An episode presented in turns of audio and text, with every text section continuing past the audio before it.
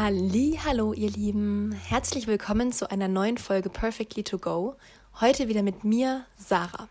Ich habe heute einen kleinen Impuls für euch, den ich gerne mit euch teilen würde. Ich glaube, es wird ganz kurz und knackig.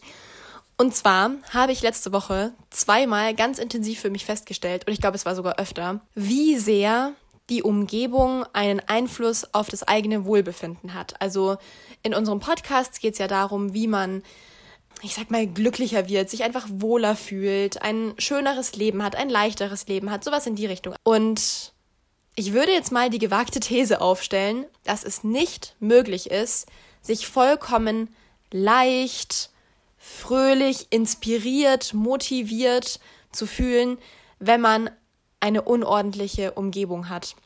Ich habe das erst letzte Woche festgestellt, als ich mal in meinen Kleiderschrank reingeschaut habe und mir wieder mal gedacht habe, so Alter, ich habe gar keine Lust davon, irgendwas anzuziehen. Es war einfach nur chaotisch, weil ich da doch leider ja nicht so ganz ordentlich war und meine Sachen immer schön weggeräumt habe, sondern halt dann die Hälfte irgendwie reingeschmissen habe und das war wirklich ganz und gar nicht schön. Und es hat mir einfach ein wirklich schlechtes Gefühl gegeben. Dann habe ich alle Sachen einmal rausgeholt, ausgemistet und alles wieder schön reingehängt. Und ich kann es euch nicht beschreiben, es ist wirklich ein anderes Lebensgefühl, ohne Witz, sich morgens anzuziehen, wenn man einfach einen ordentlichen Kleiderschrank hat. Und es überträgt sich halt auf alles. Also man hat ja in seinem Zimmer nicht nur den Kleiderschrank stehen, sondern wahrscheinlich auch noch irgendwelche anderen Kommoden oder so, wo, würde ich mal behaupten, wirklich bei den allermeisten Menschen irgendein Krempel drin ist. Und ihr braucht den nicht, wirklich nicht. Irgendwie nervt es einfach immer nur, wenn man den Schrank öffnet und da irgendwie lauter so Zeug drin ist. Ich rede jetzt nicht von wirklich emotionalen Erinnerungsstücken, wo man sagt, wow, dieses Kuscheltier erinnert mich an früher oder ähm, dieses eine Kleid erinnert mich an den Urlaub vor zwei Jahren. Sowas meine ich nicht, sowas darf natürlich bleiben, aber es geht einfach um diese Sachen, die man irgendwie noch hat, weil man sie auch nicht wegtun will und die irgendwie noch okay sind. Und die, finde ich, belasten aber total. Da würde ich euch einfach jetzt mal gerne dazu inspirieren wollen, wenn ihr gerade vielleicht noch Ferien habt, gerade die letzte Woche oder wenn die Ferien gerade frisch begonnen haben, euch einfach mal einen Tag zu nehmen oder wisst ihr was, eigentlich es reichen auch zwei Stunden. Einfach mal sich die Zeit zu nehmen und sich einen Teil des Zimmers vorzunehmen. Sei es der Kleiderschrank oder eben diese eine Kommode oder jeder hat doch auch so eine Schublade, wo lauter Krempel drin ist, wo man sich wirklich nur so denkt, ah, da schmeiße ich immer alles rein, wo ich nicht weiß, wo es hingehört.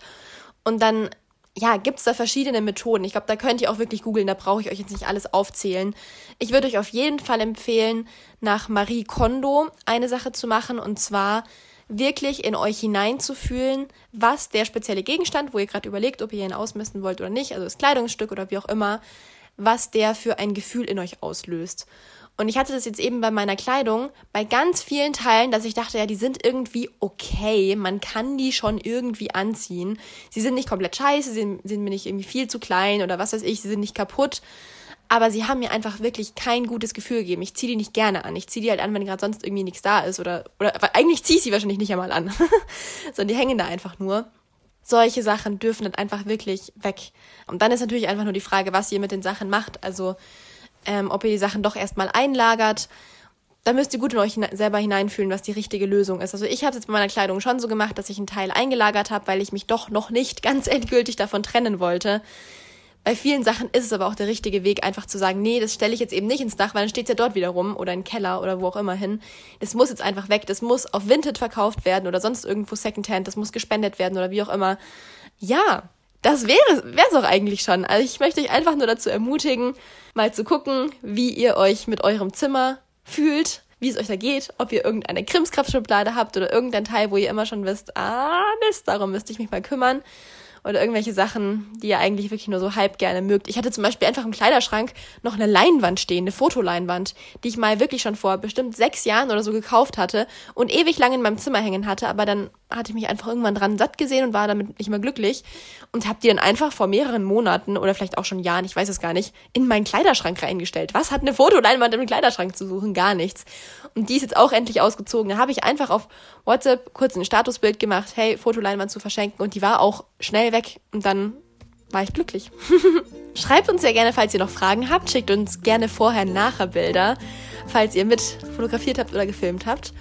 Und ja, dann hören wir uns wieder in der nächsten Folge zu dritt. Tschüss!